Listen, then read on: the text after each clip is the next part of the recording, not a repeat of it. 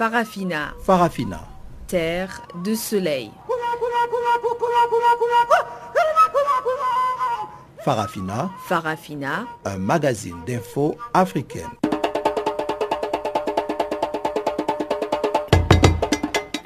Présentation Pamela Kumba.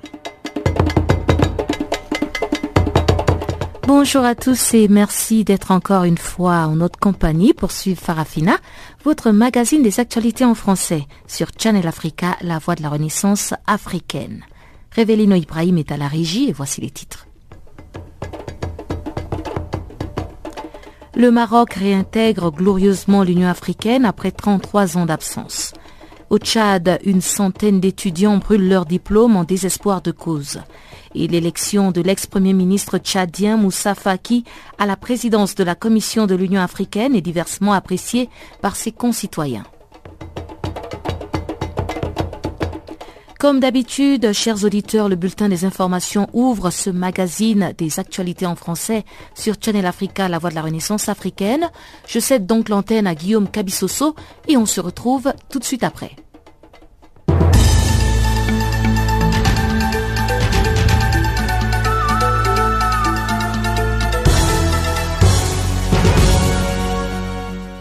Bonjour à toutes, bonjour à tous. Le nouveau secrétaire général des Nations Unies, Antonio Guterres, a salué l'unité et le leadership extraordinaire démontré par la CDAO dans la défense de la démocratie en Gambie où l'ancien président Yahya Jammeh a été forcé de quitter le pouvoir sans effusion de sang.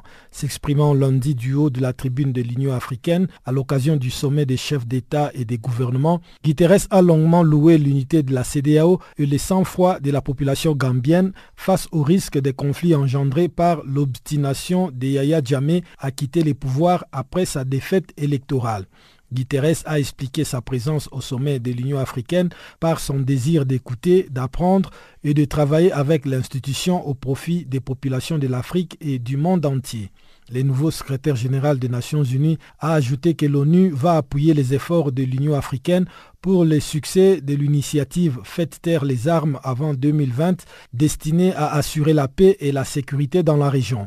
Il a conclu en indiquant qu'il avait l'intention de travailler avec l'Union africaine dans l'optique de présenter un ensemble de propositions concrètes au Conseil de sécurité sur un financement prévisible, fiable et durable des opérations de paix de l'institution panafricaine. Ouverture ce mardi à la cour d'assises d'Abidjan du procès du général Bruno Dogbo Blé et de neuf autres accusés poursuivis pour enlèvement et assassinat. Ces dix prévenus doivent répondre de l'enlèvement et des assassinats en 2011 de quatre hommes dont deux Français lors de la crise post-électorale.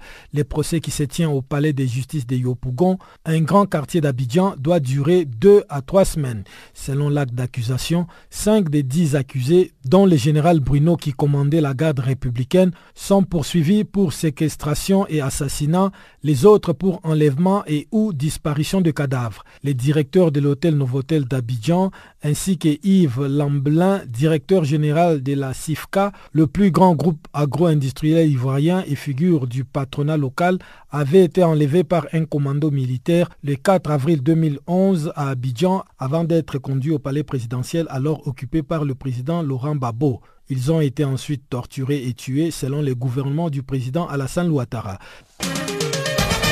Au Nigeria, 15 personnes ont été tuées et 9 autres blessées dans une attaque lorsqu'un convoi de camions a été pris pour cible par des combattants présumés de Boko Haram. Selon les informations fournies par l'armée nigériane, l'attaque s'est produite samedi sur la route entre Maïdougouri et Damaturu au niveau d'une forêt dans le nord-est du Nigeria.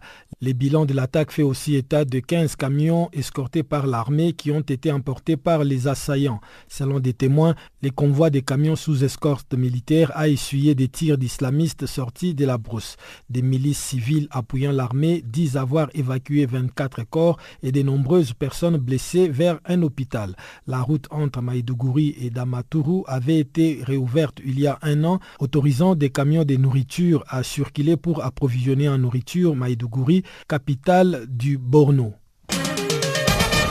Quelques 700 migrants qui tentaient de rejoindre l'Europe par la mer ont été interceptés par les gardes-côtes libyens près de plage des Sabata dans l'ouest du pays. Des passeurs qui étaient sur la plage ont tiré sur la patrouille des gardes-côtes sans faire de victimes. Les gardes-côtes ont riposté, obligeant les trafiquants à prendre la fuite. La plupart des migrants arrêtés sont d'Afrique subsaharienne, mais des Égyptiens, des Syriens, des Tunisiens et des Palestiniens étaient aussi à bord de deux embarcations. Alors que le pays européen tente de freiner le flux de migrants avec notamment un soutien renforcé aux gardes-côtes libyens, plus de 1360 migrants ont été secourus depuis vendredi par les gardes-côtes italiens et trois retrouvés sans vie à bord d'une douzaine d'embarcations de fortune parties de Libye malgré l'hiver. Les députés ghanéens ont réclamé lundi l'ouverture d'une enquête sur des allégations de tentatives de corruption visant un ministre du nouveau gouvernement du président Nana Akufo-Addo. Le ministre de l'énergie, Boakie Aguerko, est soupçonné d'avoir tenté de soudoyer certains membres de l'opposition siégeant au comité parlementaire d'examen des candidatures. Il aurait offert à chacun 3000 cédis environ 658 euros pour approuver sa nomination au gouvernement.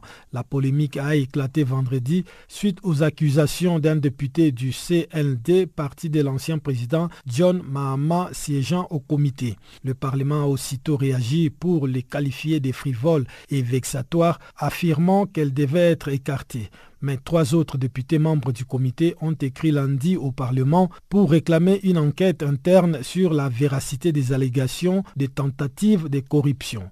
Nana Akufo-Addo, entré en fonction début janvier après avoir battu le président sortant John Dramani Mahama lors de l'élection présidentielle de décembre, a fait de la lutte contre la corruption une de ses promesses de campagne.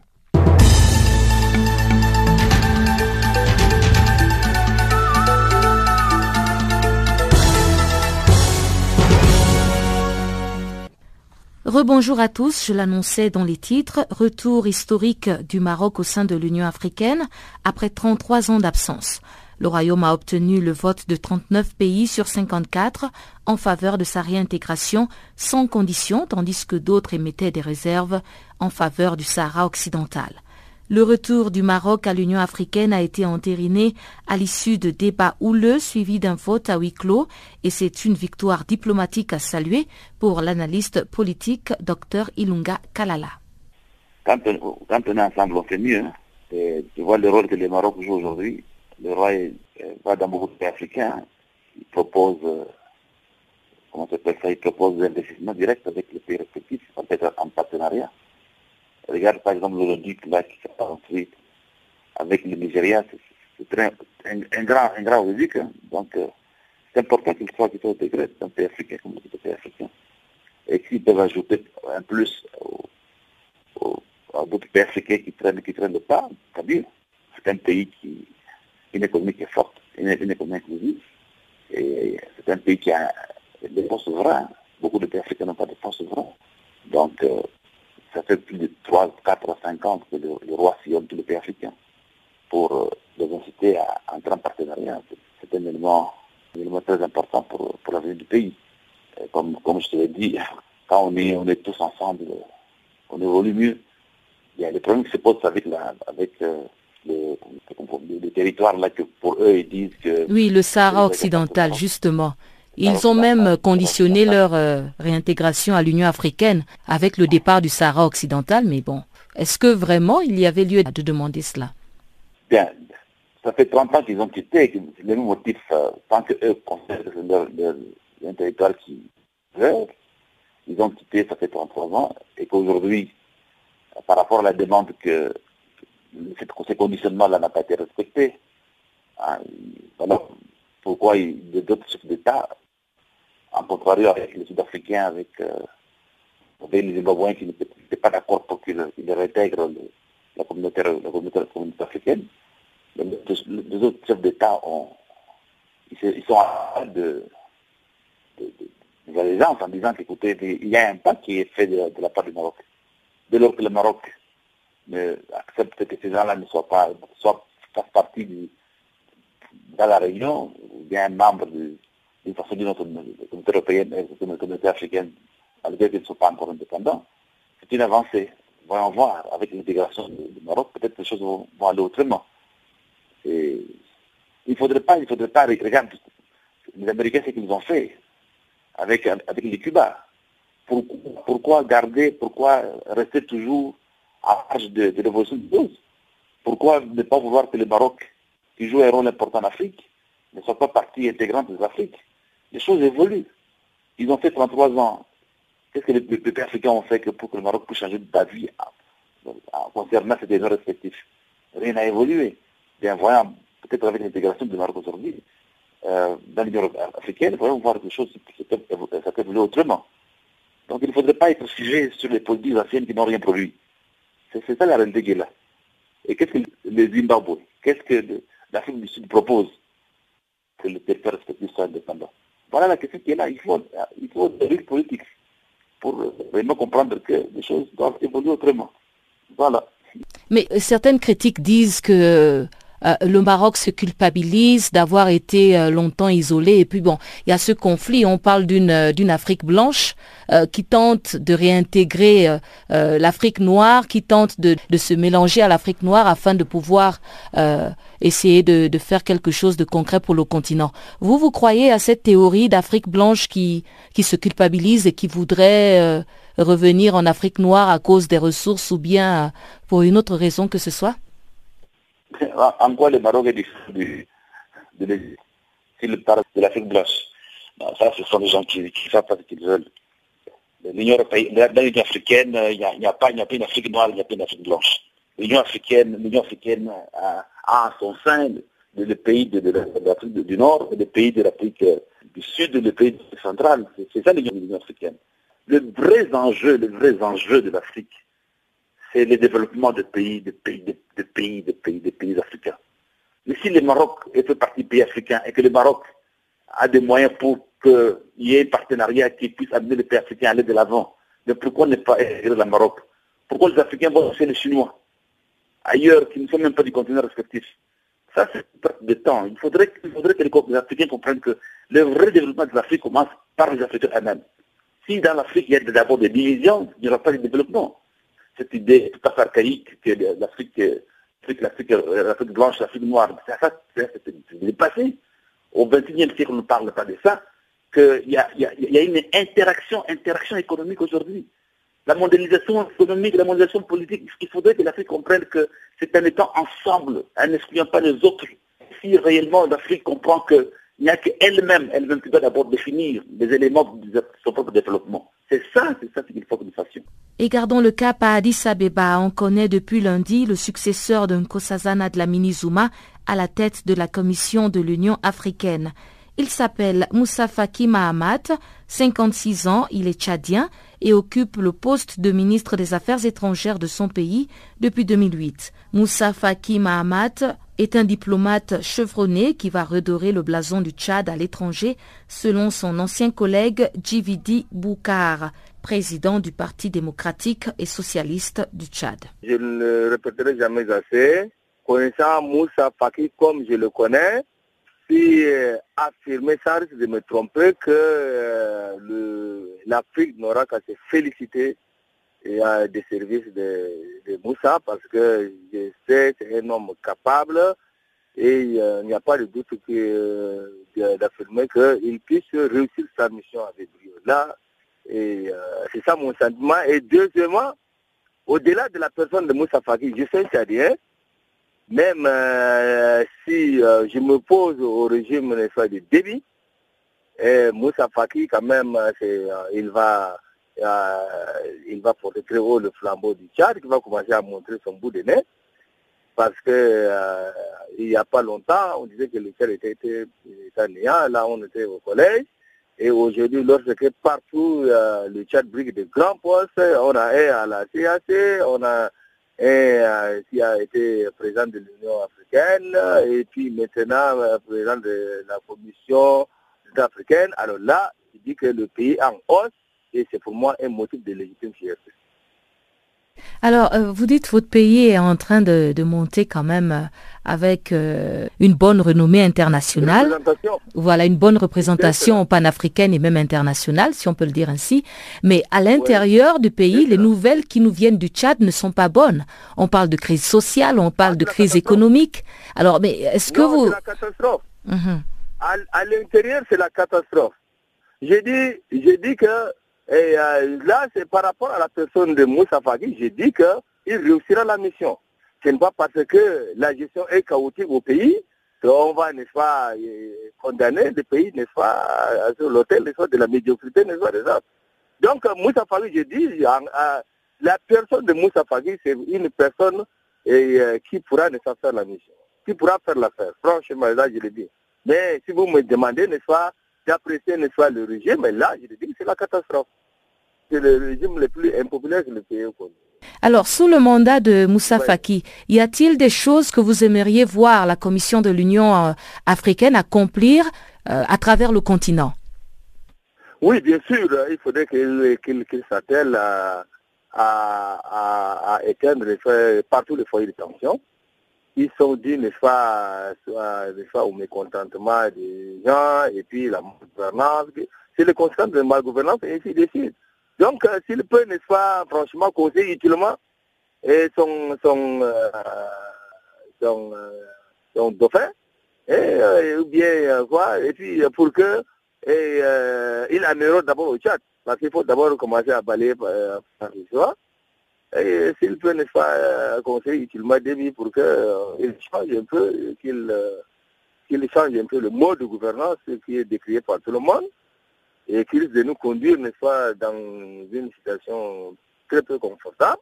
Ça, c'est déjà bien. Et puis les autres foyers, il y a le Burundi qui les évoque quand même, n'est-ce pas, il y a des grands problèmes. Et puis il y a un peu partout là. Là, là, c'est bien.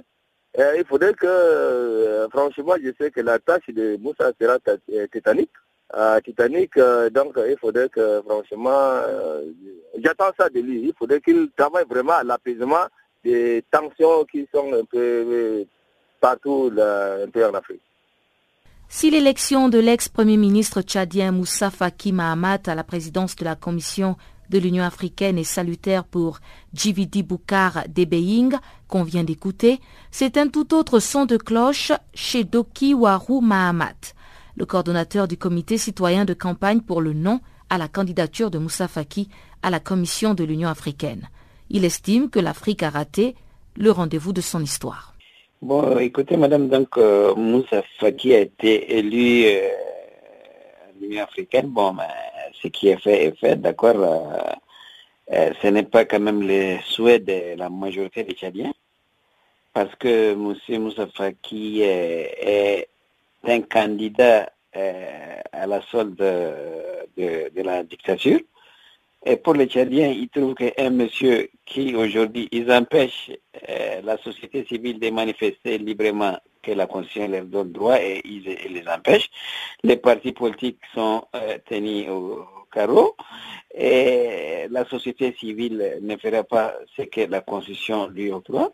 Donc pour nous, euh, quelqu'un qui ne fait pas correctement son travail à la maison ne peut pas servir au niveau africain.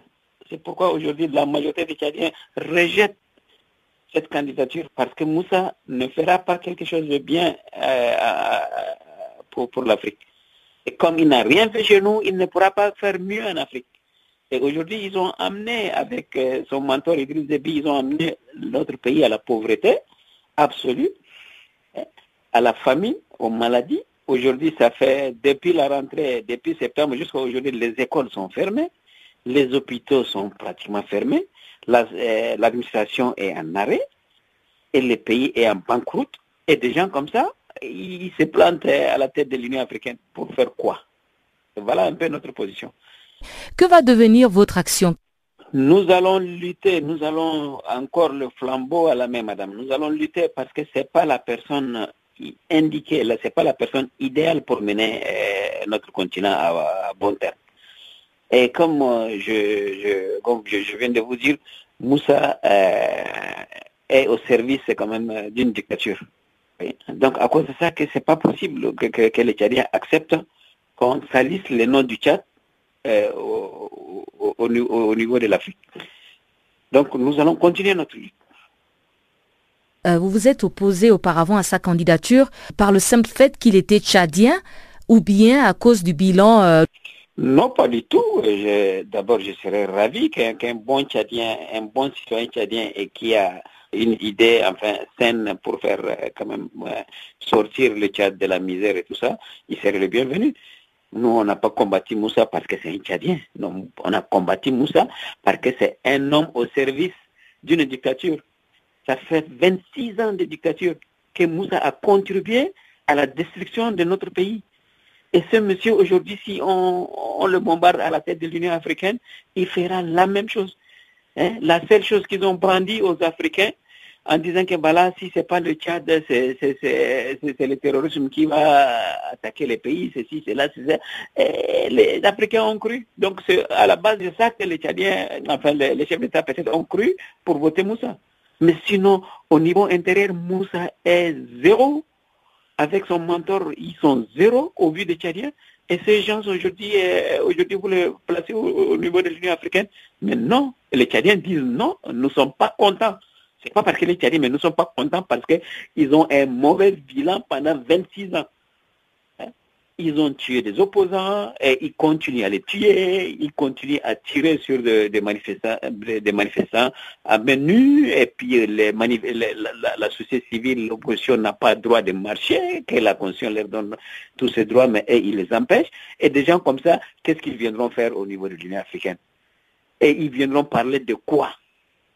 Alors parmi les autres candidats, est-ce que euh, vous aviez euh, d'autres préférences ou bien euh, quel est le type idéal de candidat que vous auriez aimé voir à la tête de la Commission de l'Union africaine? Nous, ici, notre préférence, sincèrement dit, on parle au nom de l'Afrique. Hein. si notre préférence serait due entre Bachili le Sénégalais ou Amina la Kenyane. C'est des profils des hommes connus euh, au niveau international et qui peuvent quand même faire euh, avancer l'Afrique. Mais ce n'est pas des gens comme Moussa Faki qui va faire avancer l'Afrique. Une personne qui est à, au service d'une dictature et vous le mettez à la tête de l'Union africaine, mais ce n'est pas possible. Qu'est-ce que, où est-ce qu'on va Où est-ce qu'on va? L'Afrique a raté le rendez-vous de son histoire. En Gambie, les forces de la CDAO ont découvert des armes et munitions dans un domicile privé de l'ex-président Yahya Jammeh à Kanilai. La cargaison est sous contrôle de la mission et du côté de l'ONU, on salue le transfert pacifique du pouvoir. Le président Adama Barrow est un exemple clair du pouvoir de la diplomatie préventive, a affirmé Mohamed Ibn Chamba, chef du Bureau des Nations Unies pour l'Afrique de l'Ouest et le Sahel. Je pense que dans les immédiats, il faut voir comment nous pouvons aider la coalition euh, à assumer les fonctions et assurer une transition pacifique. Donc, nous avons, en tant que Nations Unies, déjà déployé un technicien de gestion de la transition pour aider à assurer que tous les ministères, les départements gouvernementaux, euh, les agences gouvernementales peuvent faire un état de lieu et puis passer le pouvoir au nouveau gouvernement ça sera vraiment important, cette étape. Et donc, euh, qu'on a déployé va aider de s'assurer ce transfert de l'administration de la part de l'ancien gouvernement au nouveau gouvernement. Deuxièmement, il faut continuer de travailler avec la Gambie pour la stabilisation, la sécurisation de la Gambie. Et de ce côté, comme vous savez, il y a un déploiement de la force de la CDAO. Et donc, euh, c'est une importante étape. Et dernièrement, la Nations Unies doit travailler avec le Gambien pour une réconciliation nationale. Parce que c'était difficile dans le pays qui était vraiment divisé par l'ancien président qui a voulu rester au pouvoir même quand il était clair qu'il a perdu les, élections. Donc un processus de réconciliation est nécessaire en Gambie. Quel a été le rôle de la CDAO On perçoit que l'organisation régionale a été clé pour arriver à cette transition pacifique de pouvoir. Ça, c'était clair. La CDAO a joué un rôle clé, un rôle crucial dans tout ce processus. Parce que, tout d'abord, c'était la CDAO qui a bien insisté pour l'application du protocole sur la démocratie et le bon gouvernance. Et la CDAO a bien insisté aussi euh, de surveiller le processus électoral en Guinée, en Guinée, euh, en Gambie. Tout d'abord, euh, ils ont envoyé des missions.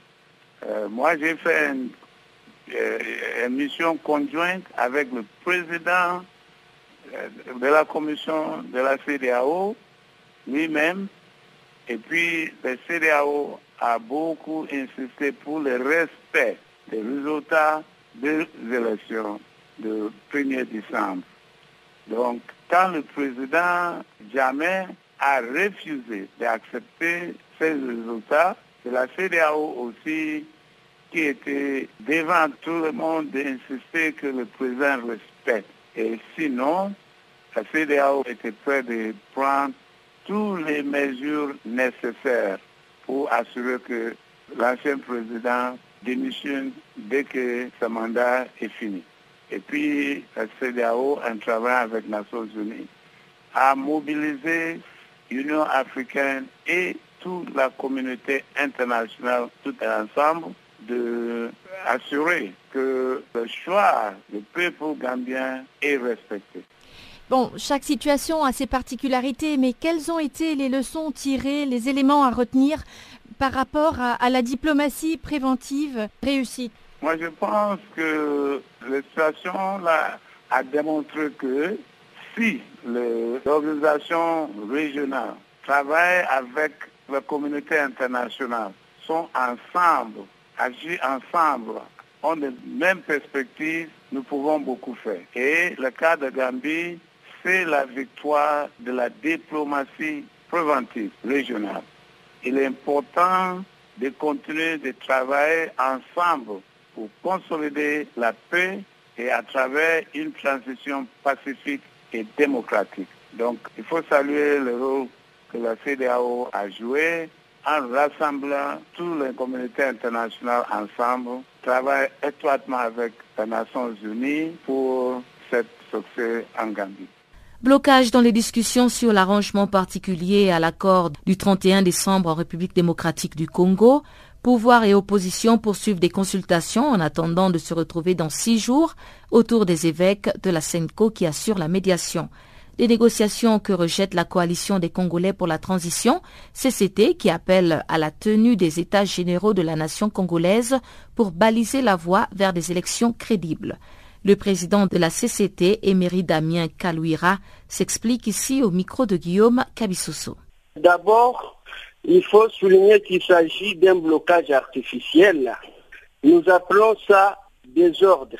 Et face au désordre actuel, la coalition des Congolais pour la transition, la CCT, propose à toutes les forces politiques, sociales, associatives, la diaspora politique, les confessions religieuses, les mouvements syndicaux et professionnels, les organisations d'intellectuels, les ouvriers, les groupes armés d'autodéfense nationale, les associations culturelles, les corps enseignants et toute l'ex-majorité présidentielle à souscrire au plan de sortie de crise que présente la CCT. Le plan de sortie de crise qui passe par l'organisation et la tenue des États généraux de la nation congolaise. Ces travaux doivent nous rassembler pour trouver des communs accords. Un Conseil supérieur de transition, un gouvernement de transition, un Parlement de transition représentatif de toutes les forces du pays. Ensuite, ensemble, des communs accords, nous allons déterminer le chronogramme la durée de cette période et la date précise de la tenue des élections qui vont nous permettre de restaurer la République, de restaurer la Constitution et de renforcer notre jeune démocratie. Tenez, depuis le 20 décembre 2016, chers messieurs, toutes les institutions congolaises sont tombées caduques. Nous sommes en face d'un vide du pouvoir. C'est ça la réalité. Les deux dialogues sélectifs qui tentaient de donner un semblant de l'égalité institutionnelle d'intérim ont échoué. Et donc, ces deux autres incitent certaines officines étrangères à vouloir instrumentaliser les évêques catholiques pour placer la République démocratique du Congo sous tutelle étrangère. Une tutelle qui pourra, n'est-ce pas, faire disparaître l'État congolais. Donc une voie vers la balkanisation du Congo, à laquelle la coalition des Congolais pour la transition et l'ensemble des Congolais sont farouchement opposés. Du moment où la Charte des Nations Unies consacre la sacralité des souverainetés des États indépendants, nous voyons très mal les Nations Unies ou le Vatican imaginer une possibilité de nous placer sous tutelle sous prétexte qu'on n'aurait pas trouvé la solution à nos problèmes. Donc ici, la vérité c'est quoi? Nous sommes dans un complot, nous sommes en face d'un problème créé artificiellement. Monsieur Kabila n'est plus président depuis le 20 décembre. Depuis le, le 20 décembre 2016, il n'est plus président. Il aurait dû bonnement quitter le pouvoir. Il s'est obstiné pour faire les jeux de l'ennemi. Qu'à cela ne tienne, nous n'allons plus tirer sur les uns et les autres, mais notre plateforme politique propose maintenant à tout le monde d'accepter de voler au chevet du Congo qui est en train de sombrer pour que nous puissions en tout cas tenir les états généraux de la nation congolaise. Vous appelez ça euh, les États généraux, qui hein, vous proposez comme solution à la crise actuelle. Est-ce que ce n'est pas le remarque de la conférence nationale souveraine qui s'était tenue déjà en 1990 La conférence nationale souveraine, la CNS, avait de très bonnes intentions, malheureusement avait aussi échoué à cause de la mauvaise foi de certaines puissances extérieures qui tiraient les ficelles. Mais ici, nous sommes à 56e année de notre indépendance et nous pensons que oui, il est temps que nous puissions prouver au monde que nous avons finalement acquis la maturité nécessaire pour nous gouverner. Les États généraux de la nation congolaise, c'est la voie ultime qui nous reste parce qu'il ne faut pas que les gens se trompent. Depuis le 20 décembre, nous n'avons plus de parlement, nous n'avons plus de présence de la République, nous n'avons plus de gouvernement. Et donc, devant ce blocage, que faire? Il faut qu'on associe tout le monde à la résolution du problème. Associer tout le monde, c'est de tout simplement convoquer les États généraux de la nation congolaise qui ne vont exclure personne. Parce que l'apport de tout le monde, imaginez que le Congo a plus de 10 millions de, de siens qui sont disséminés à travers le monde. Et ils sont pour la plupart des grands intellectuels qui ont étudié dans les meilleures universités, qui enseignent dans les grandes écoles du monde et qui peuvent avec nous apporter des propositions de solutions durables pour qu'on s'en sorte. L'économie à présent et Chanceline Louraquois est à la présentation.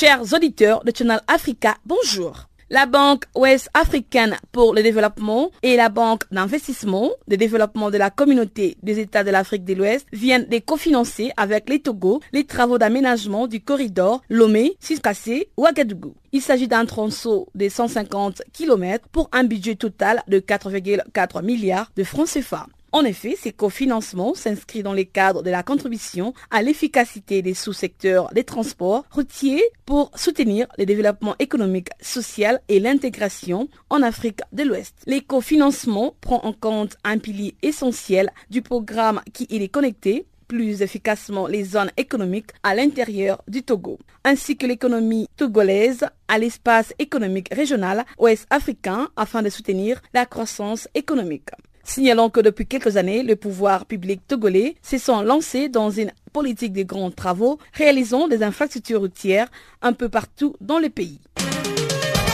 C'est une première dans l'histoire. Un fonds dénommé Franco-Africain a été lancé le lundi par BP France et Afrique Invest. Ce fonds investira dans les entreprises françaises et africaines avec pour objectif de déployer les entreprises françaises au sud de la Méditerranée jusqu'en Afrique australe afin d'attirer les entreprises africaines sur le marché français et le marché européen. Dans ces fonds, BP France a déjà investi 23 millions d'euros et est au départ doté de 77 millions d'euros. Il sera géré par Afrique Invest qui travaille sur les continents depuis 22 ans. Signalons que le fonds franco-africain est dédié pour la moitié aux petites et moyennes entreprises françaises. Une croissance africaine qu'elles se doivent d'aller capturer. On rappelle, Afrique Invest fait avec les petites et moyennes entreprises des opérations de 5 à 10 millions d'euros.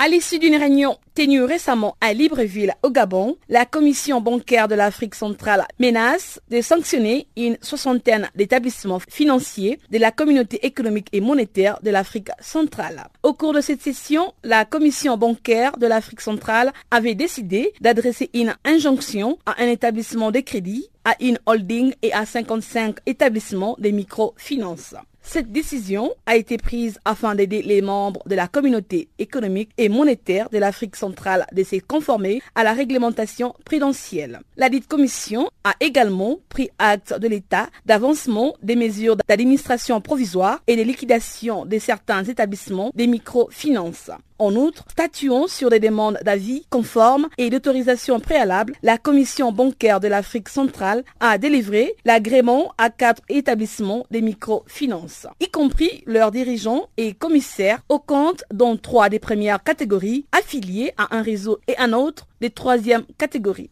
signalant qu'une autre structure des crédits a été mise en demeure pour transgression récurrente des dispositions réglementaires. L'Agence de régulation des télécommunications de la Centre-Afrique a récemment sanctionné la première société de téléphonie mobile dénommée Telecel. Cette entreprise est accusée de n'avoir pas versé l'État, les droits et autres taxes qui sont chiffrés à 600 millions de francs CFA. Cette mesure vise à contraindre Telecel à payer à l'État ses dettes. Actuellement, l'agence de régulation de télécommunications de la Centre-Afrique a suspendu les appels de Telecel vers l'international et vers les trois autres réseaux qui sont Orange, Move et Azure. Rappelons que la semaine dernière, les ministères des Postes et des Télécommunications avaient lancé un ultimatum à Telecel de payer dans un bref délai ses dettes vis-à-vis de l'État au risque de voir ses activités en Centre-Afrique suspendues.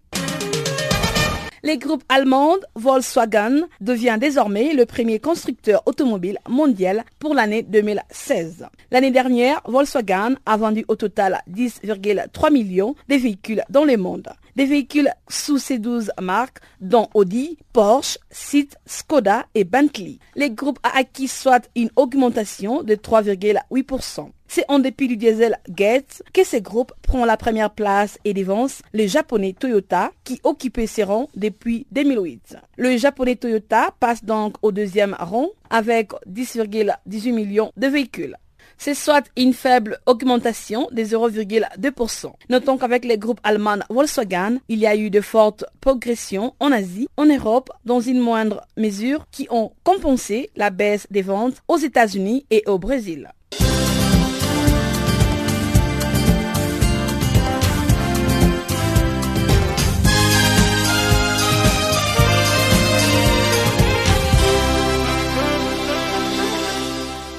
Au Tchad, des étudiants ont brûlé leur diplôme devant le siège de l'Assemblée nationale à Djamena, la capitale. Cette opération Brûler les diplômes visait à montrer le désespoir des jeunes Tchadiens victimes de chômage.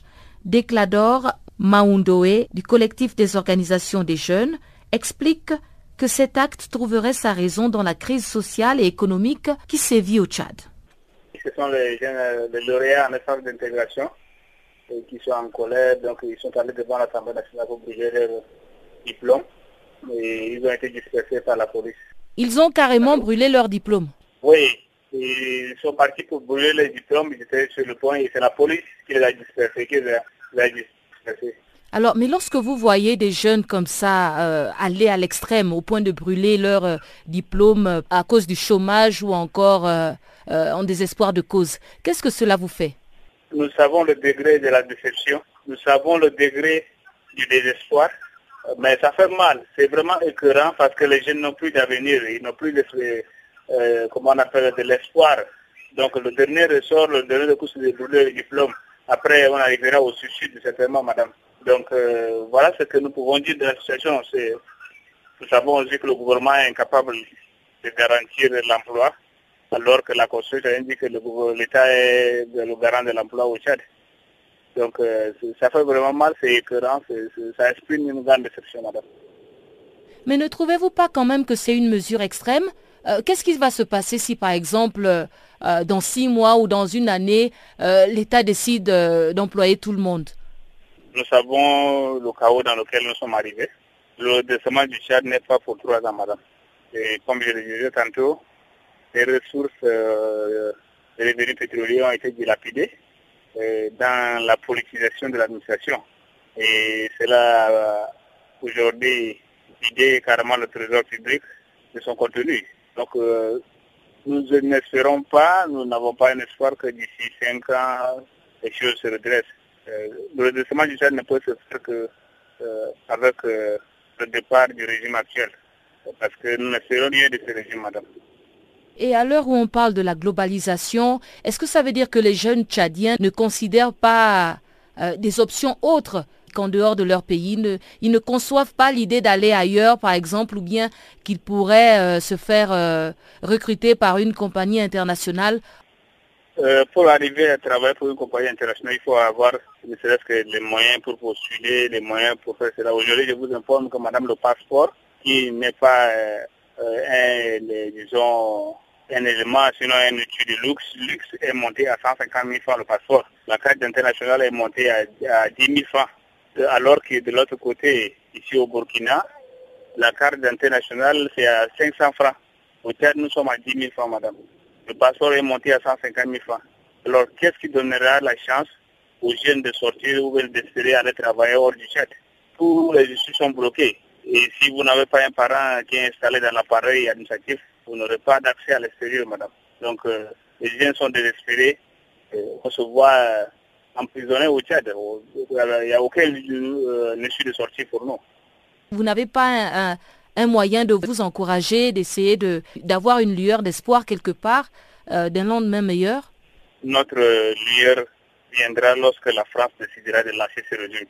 Notre lueur viendra lorsque la France décidera, la France et les États-Unis décideront de ne plus soutenir ce régime il faut que la France tire les conséquences de son soutien au régime du Sénabré afin d'amener les Tchadiens à prendre leur destin en main. Aujourd'hui, quoi que vous fassiez, vous ne pouvez pas débouter ce régime, vous ne pouvez pas observer un changement parce que toute la machine est calée, madame. Je vous ai interviewé l'année dernière sur euh, une série de grèves euh, dans les établissements publics et même à l'université.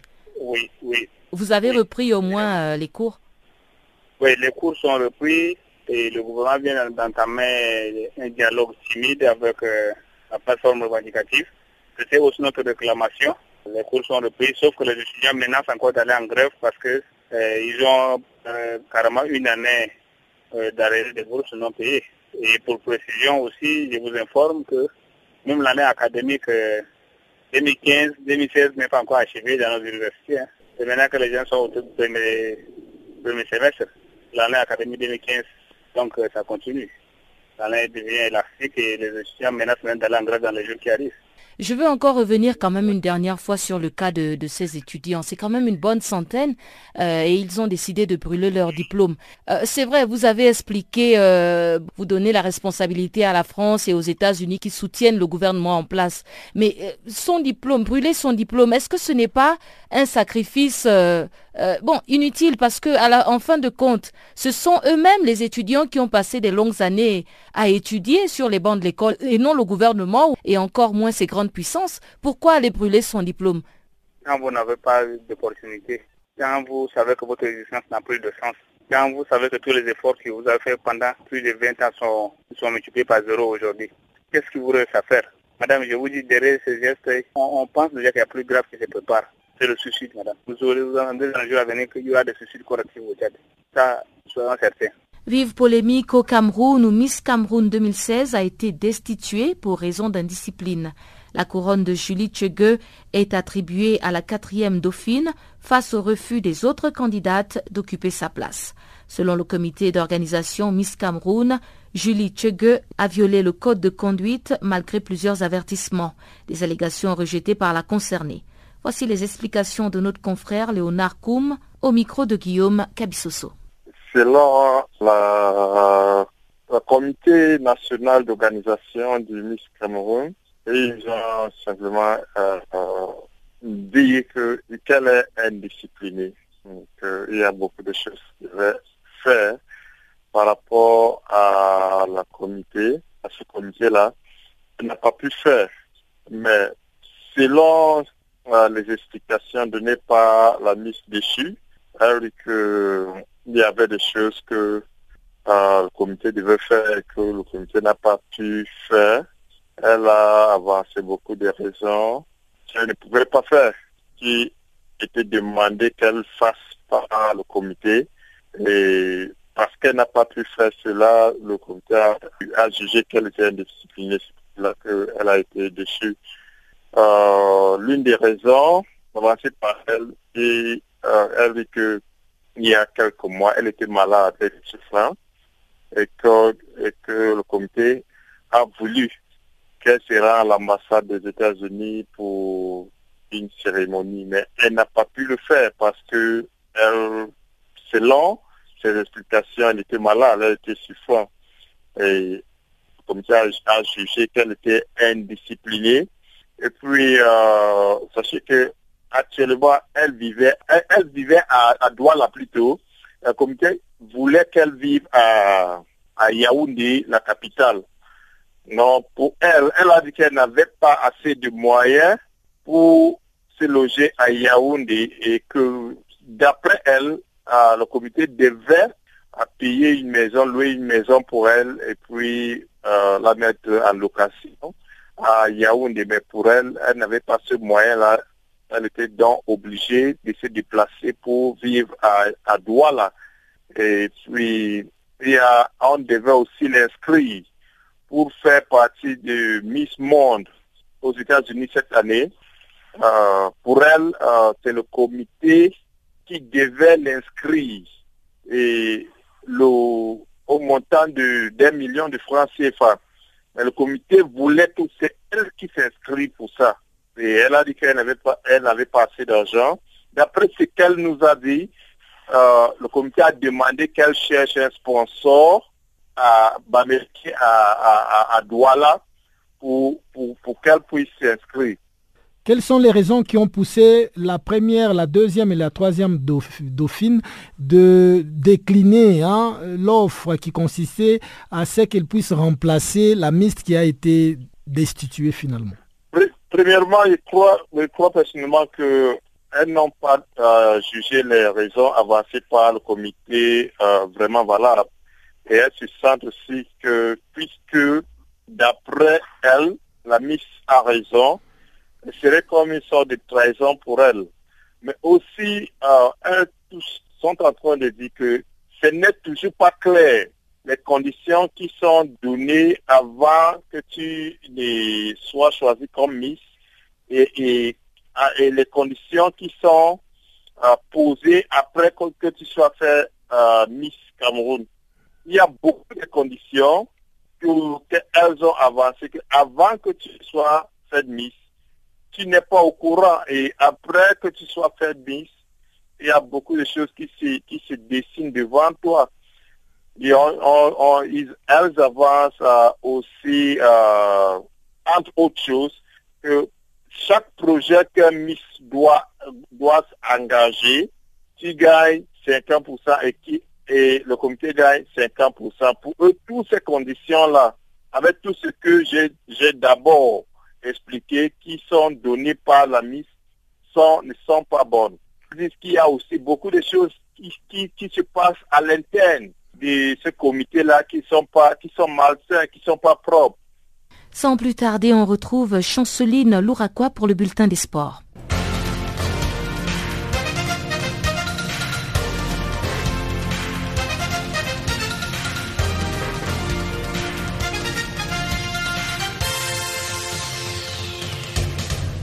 Chers auditeurs de Channel Africa, bonjour. La 38e édition de la Coupe d'Afrique des Nations totale qui se déroule au Gabon est arrivée au stade des demi-finales. Le rendez-vous est donc pris pour le mercredi 1er février avec le Burkina Faso qui jouera contre l'Égypte à Libreville. Le Cameroun s'opposera au Ghana le jeudi à Franceville au Gabon. À l'issue des quarts de finale, la commission éthique de la Confédération africaine de football a établi le lundi une équipe type du premier tour de la Coupe d'Afrique des Nations Total 2017. L'équipe type du premier tour de la Cannes Total Gabon comprend donc trois Tunisiens, deux Égyptiens, deux Marocains, un Gabonais, un Sénégalais, un Camerounais et un Congolais. Tous les joueurs présents dans ces 11 cités étaient qualifiés pour les quarts de finale. L'attaquant ivoirien Gadji Seli Carmel Junior Talo s'est engagé officiellement le lundi au club de Ligue 2 français jusqu'à la fin de la saison 2017.